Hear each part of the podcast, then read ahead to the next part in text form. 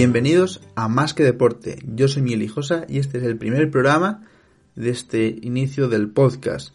Primero comentar un poco de qué trata. El objetivo de este podcast de Más que Deporte es atraer eh, a gente que esté ligada con el deporte, eh, tanto jugadores como entrenadores, eh, staff técnico, también periodistas que cubran los diferentes deportes que podamos tratar y ese es el principal objetivo, traer gente de tanto deportes conocidos como eh, gente que a lo mejor practica otros deportes que no son tan conocidos aquí en España, pero que también tienen un impacto bastante importante fuera de ella o que están siendo un deporte que está comenzando actualmente.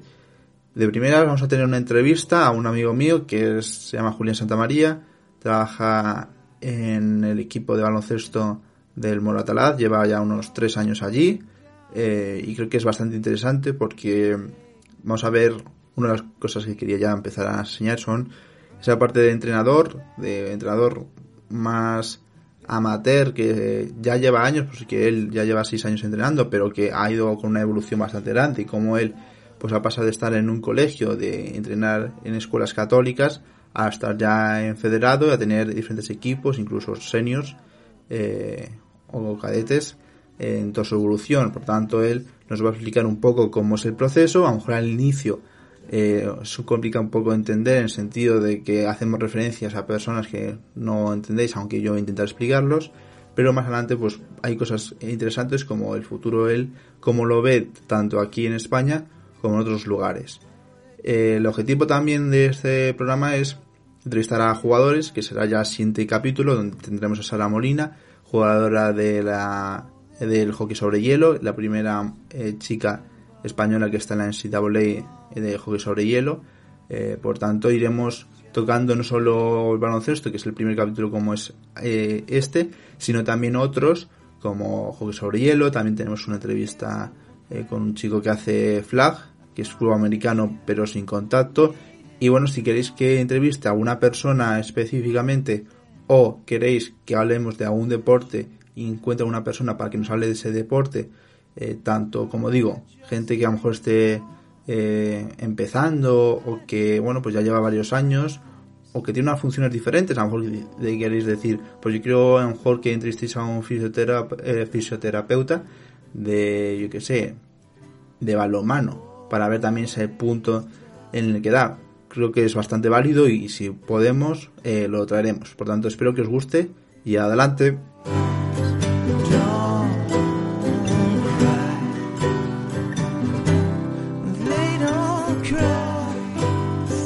Nuestro primer invitado es Julián Santamaría, entrenador del Moratalaz. ¿Qué, está, ¿Qué tal estás, Julián?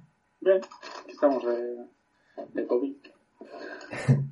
Eh, la primera pregunta es que, bueno, llevas seis años entrenando baloncesto en diferentes equipos.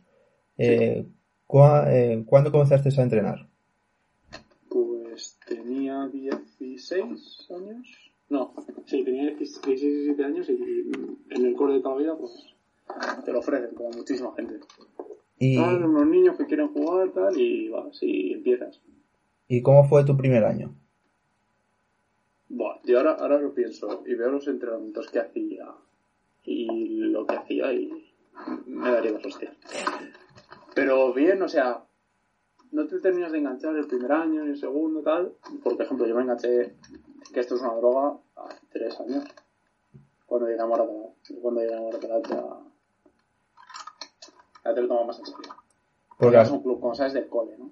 Claro, porque al final el cambio entre el club, es decir, hablamos de la Sagrada Familia de Jorge Juan y el Moratalaz, pasar de escuelas católicas a federaciones es un paso bastante grande. Eh, ¿Tú en qué lo notaste ese paso? Mm, el primer año quizá no, porque no, no tuve un equipo top pero sí medio ves la exigencia. En infantil o sea, llegar, porque llegas, yo, venía de, de, competir en infantil femenino, de hacer finales y tal, y llegas y pues, te dan el infantil B, porque no confían en ti todavía, cosa normal, y, y te meten un 2-8 en la primera fase. Entonces, ahí ves el nivel. Es que hay que ya hay gente que va a otra cosa. Pero el, sistema club está mejorable en Moratalaz, pero está muy bien montado. Tienes tus tres días a la semana, tu preparador físico. Ya es, ya es otro rollo. Ya es otro rollo. Tienes gente encima, tienes muy buenos entrenadores en el club. En el club tenemos cuatro o cinco entrenadores top. Y si, quieres, si quieres ayuda, si quieres mejorar, pues perfectamente. Y eso notas que en el cole, también, porque considero que David es persona que sabe un montón y tiene una experiencia alucinante, pero solo tienes una persona top. Sí, eso es verdad. Nos referimos a David, que es el, jefe que nos, bueno, que lleva todo el panorama del deporte y es verdad que... Que nos, que nos lleva, o sea, te lleva a ti y a mí me ha llevado. Y que al final, pues se nota que, como dices, hay, hay una persona top y las otras, bueno, pues están ahí, pero... Pues se nota la calidad, por ejemplo, David, el, el pre-infantil femenino tiene tres jugadoras que el año pasado las querían un par de equipos de Madrid. Y se nota que es, las ha entrenado él, es que solo las ha entrenado él. Pues hablamos también de la importancia de, creo que cualquier entrenador, y sobre todo se nota cuando son bastante buenos, de que con un mismo bloque consigue que jugadoras de, que tienen durante bastantes años llega a un punto que dan un paso más y ganan la liga fácilmente, porque el año pasado, eh, para los que son de este podcast nuevo, eh, yo llevaba ese equipo con el jefe y se notaba la diferencia entre ellas y los chavales que llevaba yo. Por tanto, que haya un buen entrenador es... también el grupo, ¿eh? sí, el grupo. El grupo que llevabas tú tampoco era una locura técnica, talento. Porque, por ejemplo, a una de estas jugadoras se la, se la veía venir, a Lorente se la veía venir. Mm que es una que, que, casi ficha por el Moratalaz, ¿no? Sí, Moratalaz, Alameda también estuvo detrás. Hubo gente. Sí, sí, vamos, Moratalaz fuimos a por ella a fuego. Porque su hermano jugaba en el club tal y se volverá a intentar este verano. Aquí, aquí te lo dejo. Una de las preguntas que a lo mejor mm, lo que ha cambiado del Julián de al principio y ahora que está es son las derrotas, porque las victorias las podemos llevar más o menos todos de la misma forma o a lo mejor mejorando después cosas, pero las derrotas desde ese Julián de primer año hasta este sexto, ¿qué ha cambiado esas derrotas? Ya no. Me voy a acordar de un día que viniste tú a San... Jugamos contra Santa Ana. Mm. No sé si te acuerdas. Sí. Y ese día eh, nos ganaron, nos, nos metieron 10 puntos en un minuto y nos ganaron. Yo, yo que quería matar a alguien. Y te lo tomas con más tranquilidad. O sea, es un partido que se podía perder, sí. Pero no te gusta. Y ahora, como que también te digo, con los equipos que he entrenado, por ejemplo, este año en el primer autonómico femenino, duele más cuando sabes que te has preparado para. Ahora eres más consciente de las derrotas, yo creo. Antes te lo tomas mal porque no estás maduro y tal, pero ahora Ahora si te la has preparado y crees que no te la mereces, duro un montón. Normal. Y también te digo, eh, hay un 1% de, de derrotas que dices, no se la ha merecido el rival, pero si te han ganado es porque algo ha hecho bien el rival. Y eso lo ves con el tiempo. Al principio es que te rayas y dices, no, yo me la merecía más. Pues no. Y una de las cosas, por ejemplo, que me enseñó David es eso, que siempre tiene que haber alguien que pierda. Sí, eso es verdad. Y, esto sí, no vale el empate, no acepto. Pues no. Uno tiene que ganar, no tiene que perder. Y ahora pues lo que haces es intentar minimizar las probabilidades de derrota, las mejores jugadoras, trabajando, explotando los potenciales de tu equipo, intentando diseñar defensas en, en, en categorías, por ejemplo, como cadete femenino es muy difícil diseñar una defensa para tal equipo. Por ejemplo, el primer autonómica femenino sí lo hemos hecho el caso, el, la Salles había traído estos últimos partidos a una chica de Liga Femenina 2 de Pozuelo. Eh, y nosotros toda esa semana trabajamos en función a esa jugadora. En vez de meternos 26 puntos, nos metió 16. Pero se puede trabajar para minimizar esa derrota. Se perdió, pero por otros factores. Exacto. ¿Y cómo es una semana de entrenos y partidos de, de Moratala de tu equipo, de, por ejemplo, esa autonómica? Uf, de primera autonómica De cállate, ¿vale? el, bueno, yo lo... A ver.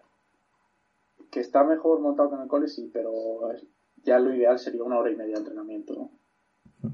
Lo ideal. Para meter más descansos y meter más tiro. Pues yo creo que es lo que más he hecho yo de menos. Entonces, el primer día, los lunes, hago técnica individual y, ataque, un poquito de contraataque, depende de la pista que tenga. Y si estoy dentro, hago tiros. Si estoy fuera, eh, corro contraataques.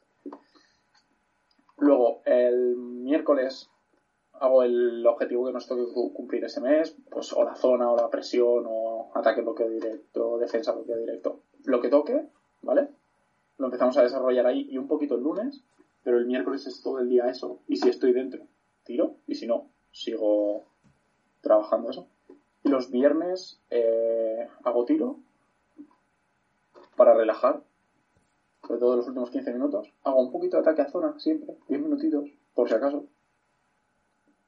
Por si acaso, para no comértelo, el fin de semana. Y luego seguimos trabajando el objetivo y preparamos el partido.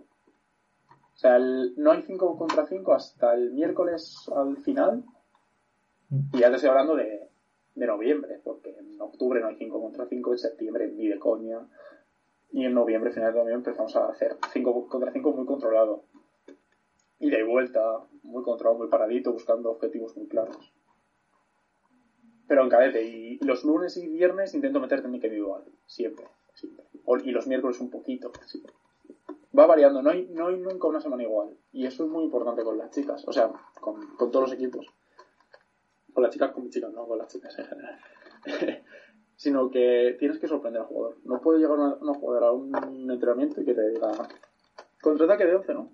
Eh, que te tienen pillado. Tienes que llegar, pues ahora vamos a empezar con este ejercicio. Hola, con este, sí, con este. Y que tengan esa sorpresa, que no vayan siempre sabiendo lo que van a trabajar. ¿Y cómo te preparas tú los entrenamientos? Es decir, los tienes listos, los preparas días antes, tienes un calendario más o menos de lo previsto. Mm, yo planifico a principio de año, más o menos hasta diciembre, lo que quiero ver hasta diciembre. Y todos, y cada mes, hago todo lo que tengo que trabajar cada semana de ese mes. Que, que son variables, ¿eh? Luego se alargan los objetivos. Lo normal es que se alarguen los objetivos y que algunos desaparezcan. Y normalmente los domingos me hago los tres entrenamientos, dejando huecos en blanco para ver, por ejemplo, cosas que el lunes no me han gustado, a lo mejor el miércoles en ese hueco en blanco lo puedo meter. Y si creo que el lunes ha ido todo bien, pues lo del miércoles lo alargo. Y así sucesivamente. Y todos los domingos intento ver qué ha pasado el partido, evaluar y ver si tengo que mejorar algo durante la semana. ¿Y te fijas en algún, por ejemplo, si quieres hacer algún ejercicio, te fijas en algún vídeo de YouTube? Sí, lo busco, lo busco y si no lo encuentro, pregunto a estos entrenadores que te digo que, para mí son top. Porque tengo a Carlos y a Carlos le doy un, le doy el coñazo todos los días de, oye, ¿cómo trabajo esto? Oye, quiero trabajar esto. Primero le digo, oye, ¿crees que debería trabajar esto? Sí. ¿Cómo lo trabajo? Pues así y tal. Y estuve un año, el año pasado estuve con él en el Junior, que ascendimos a especial y allí me, hice un máster de competir. Y entonces, este año que tenía un cadete, 14-0 íbamos antes de varón, era aplicar, era para mí, este año era el examen de, de lo que aprendí el año pasado. Y entonces, este año quizás sí ya tenía muy claro que tenía que trabajar, pero vídeos, clinics y, em, y preguntar a la gente, Yo pregunto un montón. Y que tengo un ayudante que es un fuera de serie y le digo, oye, Dani, quiero trabajar esto, ¿cómo lo trabajo? Así, así. Y, y le digo, explícalo tú. Y, que, y echarme a un lado siempre es muy... Cuando tienes gente muy buena a tu lado, muy importante. Y Así que si los entrenos los, los hago yo, los consensúo con Dani, los domingos o los lunes, que nos vemos un ratito, antes de entrenar, y luego funcionamos. Y en estos seis años has entrenado tanto chicos como chicas. Y yo, aunque ya lo sé, ¿Pero tú qué prefieres elegir? Yo me encanta entrenar femenino. Me encanta, porque también es muy difícil el... a ver, vamos a matizar esto. Depende mucho del físico, el masculino. Hay un momento que, que sí, la calidad, nosotros en el junior tenemos mucha calidad y tenemos un físico justito para categoría nos cogía el Corcón, un poquito menos de calidad que nosotros, pero muy físicos, y no les vimos. Y en femenino, si eres muy táctica, estás muy bien preparado tácticamente y técnicamente lograr los objetivos, puedes ganar cualquiera. Pero en femenino lo que existe es, eh, sobre todo en cadete, en primer año y segundo año. Hay, hay un escalón. Lo he notado este año, del año pasado, de competir los partidos, pero no llegar, no llegar, no llegar, y este año pasearme. Por la diferencia del segundo año de. No sé, ahí hay, algo físicamente, mentalmente, y, sobre todo yo creo que esa experiencia es fundamental. Pero por eso sí, me mola un montón, me gusta mucho más. Y creo que es mucho más fácil llegar a entrenar. Es mucho más fácil, por ejemplo, llegar al primer autonómico femenino de ayudante que a un primer autonómico masculino de ayudante. Hay menos, eh, la gente no quiere entrenar femenino, entonces pues de puta madre me aprovecho de eso. Y has dicho que, bueno, has estado un periodo en la Sagrada Familia Jorge Juan, has estado en Moratalaz, y bueno, este año estás diciendo que has hecho una temporada de momento, bueno, de momento no, porque ya nos harán más partidos de 14-0. Eh, ¿Crees que es el momento de dar un salto más? Es que como que me, me he quedado con la sensación de... O sea, ayer tuve, tuvimos reunión con las chicas y nos tenemos toda la sensación de tenemos que volver el año que viene y ganar de verdad. O sea, no sirve de nada o sea, es como lo que. ¿Te acuerdas la frase que decía Jordan después del 72-9? 73-8 fue. ¿Qué, 73-9. No, 72-10. Eh, sí, no vale nada el récord sin, el anillo. Mm. Entonces, claro, está muy bien este año. Las jugadoras, tengo jugadoras de, increíbles y, y te da la cosita de dejarlas. Yo creo que el, mi objetivo será quedarme con ellas un año más, hacer un buen año junior, en una buena categoría y que eso ya de, deje bonito el currículum, e irme a otro sitio a seguir aprendiendo. ¿Y en qué sitio te gustaría estar?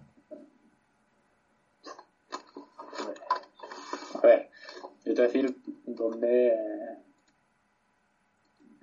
me gustaría, por gustarme, pues el estudio, pero ahí no te llamo. Y no sé, pues uh, he hablado a Alameda, he hablado a San Agustín, a cuál es San Agustín, que que tiene buenos equipos. Me ha hablado patrocinio, me envió un correo patrocinio ayer, pero no me gusta mucho la idea.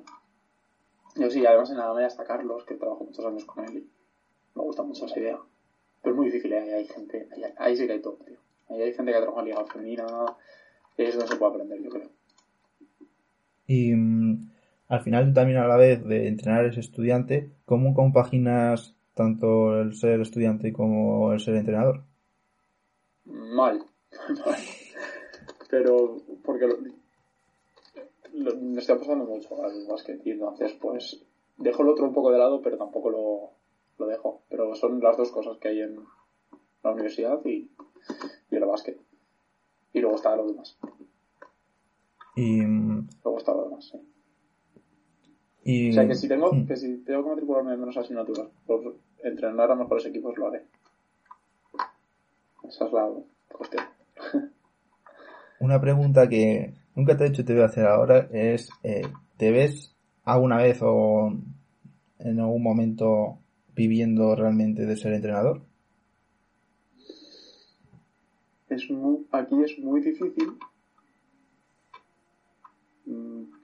ya sabes lo, dónde me quiero ir. Entonces, creo que es factible hacer aquí un aprendizaje importante durante un par de años y al acabar la carrera irte a Estados Unidos a probar fortuna. A un Division 3, ayudante de Division 2. Es que allí está profesionalizado. Aquí no. Aquí no somos profesionales. Aquí es muy difícil, muy, muy, muy difícil. Solo stop. Y es. No sé, que sí. es muy difícil. Pero fuera de aquí, puede que sí. O sea, yo un año me iré a probarlo seguro. Donde sea, ¿eh? Mm. Pero a lo mejor me voy y no vuelvo, o a lo mejor voy y vuelvo como campeón. Ojalá sea lo segundo. Y has, hablado, de, bueno, que han contactado unos equipos eh, en el pasado. la, la web de la federación te permite poner un anuncio. Y ha habido temporadas anteriores a esta que a lo mejor es la que puede haber mejores resultados donde también te han contratado otros equipos. Mm, no, porque creo que es, el primer año que he visto claro que hay un techo en mi club. Mm. ¿Y qué crees que a lo mejor le falta a Moratalaz para seguir aumentando el nivel? Una cosa muy obvia que no voy a decir por si acaso, luego te la llevo a ti privado. Y quizá un poquito más de tiempo de entrenamientos, un poquito más de pistas. Le vendría muy bien Porque jugadores y entrenadores tenemos. Pero nos falta así. Toquecito de. A lo mejor una hora y cuarto de pista. Para hacer un poquito más de tiro, un poquito más de descansos Mm, no sé, mejorar las condiciones de la pista o irte a otro poli, tener un poli más. Pero para lo que tenemos y para lo que somos, para el club pequeño que somos, creo que estamos bien. Lo que pasa es que mm, yo pienso que no tenemos que quedarnos en el sitio que estamos, sino que hay que intentar mejorar siempre.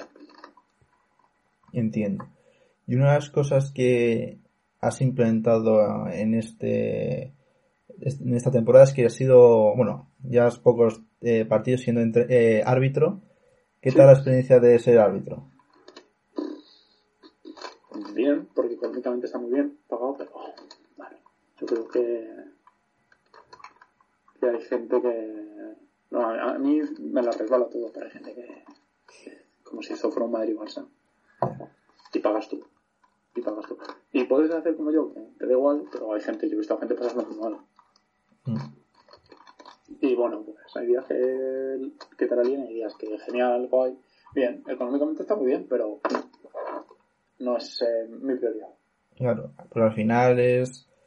No es tanto. Es el que le reparte más las hostias si su hijo, por ejemplo, ha perdido, si no ha pintado una falta. Que yo, desde un punto de vista que soy como entrenador, creo que hay árbitros buenos o malos, pero hay que respetarlos en todo momento porque al final están haciendo su trabajo. Claro, lo que te hace ver esta experiencia es que es muy difícil quitar. Es muy difícil. Yo, yo el, día que te vi en, eh, arbitrar me di cuenta. Tipo, no estaba yo dentro de, ¿sabes? Sentado para entrenar, sino estaba fuera. Fácil, ¿eh? Y... Eso fue un día fácil. Sí, pero si hay algunas cosas que te dicen, aquí falta presentar, no tienes ojos por todos lados, es decir, es muy complicado. Hay clubs que te tratan muy bien, tío. Que por ejemplo, por el caso, no voy a ser eh, objetivo con estudiantes. Llegas, oye, has venido en coche, si quieres meterlo aquí y tal. No, va, quieres agua, vale. Oye, os vamos a meter dentro a, jugar, no te importa. yo, mejor, si no me da el sol. Cualquier cosa están contigo, tal, hay algún problema con un padre y no tienes ni que ir a buscar el delegado del campo. Ellos son capaces de hablar con el padre, de ser, ser estudiantes o sea que no, a decirle, oye, tío, córtate. Y entonces eso He ido dos veces y yo creo que solo me gustaría ir allí a pitar. Y una de las cosas que acabas de decir es el panorama de que dentro del deporte, no tanto en el baloncesto, sino como en el fútbol, es que los padres pues dicen cualquier cosa al árbitro, pero tú desde tu punto de vista de entrenador, ¿has tenido algún problema alguna vez con algún padre de decirle pues mi, eh, mi hija debería jugar más o alguna cosa técnica? Sí, sí, sí. El año pasado en el Junior, pues, pues, es un equipo que, que quieres ascender y para ascender tienes que jugar con quien tienes que jugar. Y como ese grupo venía de ascender el año anterior también, entonces hubo jugadores que no encajaron su nuevo rol. Es decir, que pasas de ser el titular a no jugar. A no jugar porque es tu primer año de junior y se te dice, oye, es que el año que viene vas a ser el titular. No se entiende, vienen los padres, se les, se le explica al chaval, oye, es el número 12, tal que no, pues bueno, te vas al B y ahí juega. Pero, y algún padre pues se ha puesto muy serio. Hmm. Y pues se le, se le ha explicado y si no, ahí está la puerta. Y luego en partidos, pues es que hay mucha gente se pone muy nerviosa. Nerviosa. Yo recuerdo el año pasado en Villalba de, de, que el pabellón es, es, que tienes una línea de grada, o sea, que das un paso y estás en el campo. Y algún padre, pues dar un paso hacia adelante, tener que el, árbitro echarle porque entra en el campo, tal, sí. Y también he visto padres de decir, yo no quiero estar con estos hooligans, me voy fuera, ya me diréis cómo va el partido. Eso sí lo he visto. Al final te puedo tocar eso y a mí Pues en los dos años que tengo he tenido bastante suerte, pero hay un padre que dices tú, a ver, su hijo está en una categoría pequeña, es decir, está aprendiendo y no debería presionar tanto al hijo, ¿sabes? Yo, yo a esos les, les digo, sí, sí, sí, claro, sí, sí, tienes toda la razón del mundo, claro, sí. Mm. Sigo. Sí, sí, yo al crío le digo, mira, aquí soy el entrenador yo, hazme caso a mí y tú tranquilo. Que al final lo... Bueno, si tienes algún problema tienes que hablar, habla con él. Habla con mi jefe, es el que me da a mí plenos poderes para hacer esto. Sí. Y mm, dos preguntas para terminar. La primera de ellas es, y te he al principio, ¿por qué empezaste a entrenar? Ya lo te he dicho, pero realmente el por qué. Es decir, tú eres, eh, jugabas también anteriormente en el Moratalaz, si no mal recuerdo, pero eh, llegada te dice David de entrenar y porque tú dices que sí, no dices, bueno, pues no me interesa. Porque, a ver, tampoco era bueno y la... También, a ver, con 17 años te ofrecen 200 pavos al mes. ¿Dónde? Ya. ¿Dónde? Y ahora, pues, es que te engancha, tío. He mm. visto mucha gente en, en la SAPA estar ahí y empezar con muchas ganas y no engancharse y no lo entiendo, tío. No. Yo, no lo entiendo, tío. Y aquí pues llegas, te enganchas y ya está. Hmm. Porque es eso, es, te dicen en el curso de entrenador eh, divino, que ya, se ha jubilado. En el nivel 1 te diga, joder, ya estáis aquí, ya es el segundo curso, esto os mola, eh, tal. Y en el nivel 2, lo primero que te dice nada más entrar es que venís a por vuestra droga, eh, a por vuestra buena dosis de, de metadona. Es que es así. Y ahora, el primer mes, ahora, y ahora lo notas, el primer mes, bueno, un poquito de descansito del equipo, que todo el mundo se descanse. Y ayer en el Skype era como, joder, tenemos ganas de irnos a entrenar todos juntos, hmm. de vernos, de, de pasarlo bien otra vez. Y se echa menos. Y eso pasa en verano. Yo estoy el 20 de agosto, que empiezas el 24-25 de agosto con las preparaciones físicas, y estoy nervioso ya ya, estoy, joder, a ver si empieza esto ya, tal. Luego hasta octubre no empiezas a partidos y, y pones mil amistosos porque lo que quieres es jugar. Sí, sí, es droga, tío. Es, es la puta droga. Y bueno, me ha faltado una pregunta que acabas de decir. ¿Están los cursos de la federación para realizarlos? Hombre, creo que de un punto de vista objetivo eh, creo que son muy necesarios. Eh, tu experiencia en... Gente muy buena, tío. Yo, por ejemplo, el ejemplo de Diego Blázquez, el mejor entrenador de técnica individual de España, que, me, que me rebata quien quiera. Y una locura, tío. Y estabas cuatro horas deshidratado, pasando un calor de cojones, pero es que era una locura. Y tienes muchos entrenadores que han, en esta liga femenina, por ejemplo, Carlos González, que estuvo en Rivas, y te llega el día, te llega un día, por ejemplo, con con un, disco duro y dices, pero ¿y este? Y lo engancha y es que tienes el scouting de todas las jugadoras de, Euroliga. De cuando Rivas juega en Euroliga. Me flipas, tío. Y te aprendes un montón. Y luego, pues a ver, los cursos te los tienes que sacar básicamente por obligación, entre comillas, para entrenar. Son muy útiles. Conoces a muchísima gente para moverte. O sea, a mí el año pasado mi colega de Joyce me dijo, oye, tengo que venir a Joyce. Y yo, la verdad es que para entrenar lo mismo que aquí no, pero creas contactos, tal. Y luego también te puedes formar aparte. Por ejemplo, en Sport Coach, yo que he hecho el paso cero y ahora el mini basket. Y, y esto es pagando, pero gratuitamente. Gratuitamente luego te puedes formar por clinics y un montón de webs americanas con gente que tú lo ves y dices, yo no voy a saber tanto como este tío en mi vida. Y entonces dices, pues voy a aprender todo lo que me dice. Pero vamos, que aquí en España tenemos unos cracks. En Madrid sobre todo. ¿Y qué es lo que, por último, qué es lo que te gusta más de ser entrenador? Venga, ahora la respuesta que tengo que decir que es ganar, ¿no? Eh, no sé. No, no sé decir Yo creo que por el dinero, claro que no es. Porque. No. Que para eso te vas al día, dos días a la semana y ganas el doble o el triple. no sé, ver revolucionar a los jugadores, el ambiente que tienes, los compañeros. Mm, yo quería, por ejemplo, el primer año de quería dejarlo, pero conocí a Carlos, bueno, que ya le conocía, que él fue mi entrenador y te enganchas, tío. No sé, es el ambiente, el ambiente. Yo creo que es el ambiente.